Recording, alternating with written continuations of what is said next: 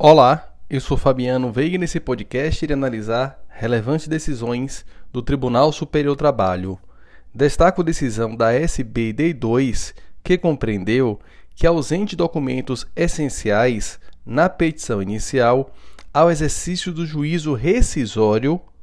como a cópia do processo matriz, deve-se oportunizar à parte autora a sua juntada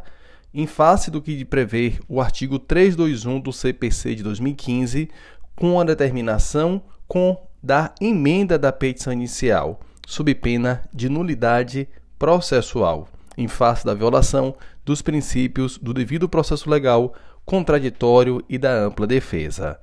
Destaco igualmente decisão da SBD2, que considerou que viola direito líquido e certo a suspensão da ação trabalhista por prazo indeterminado pela mera existência de instauração de inquérito policial relacionado aos fatos que motivaram o ajuizamento da ação trabalhista. Igualmente relevante, decisão da primeira turma do TST, que considerou que viola o artigo 843 parágrafo 2 da CLT, decisão que determina o arquivamento da ação trabalhista da parte autora que, residindo no exterior, é representada na audiência por colega de profissão, de acordo com a decisão, na hipótese restou comprovado que a parte não pôde comparecer pessoalmente, mas indicou representante pertencente da mesma categoria e que por isso a hipótese seria de não se determinar o arquivamento da reclamação trabalhista, mas sim o seu prosseguimento, já que nesse caso a residência no exterior da parte autora constitui motivo ponderoso a justificar a sua ausência à audiência e permitir a sua representação por colega da mesma profissão com a finalidade de evitar o arquivamento da reclamação trabalhista.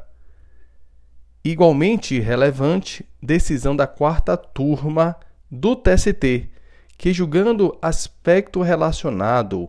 com a pandemia da Covid-19, decidiu que o reconhecimento do nexo de causalidade entre a Covid-19 e o trabalho desempenhado se dará de forma objetiva apenas em duas hipóteses: quando houver previsão em lei desse nexo de causalidade ou quando a atividade que, por sua natureza, apresente exposição habitual a risco especial maior. Não sendo o caso em análise pela quarta turma de uma dessas duas possibilidades, afasta-se o nexo de causalidade e, por conseguinte, a responsabilidade civil do empregador. Destaco decisão da terceira turma do TST, que compreendeu que as restrentes, ou seja, a multa diária, tem natureza diversa da cláusula penal, não se podendo dessa forma impor uma limitação temporal à incidência da multa diária. Relevante decisão da quinta turma do TST,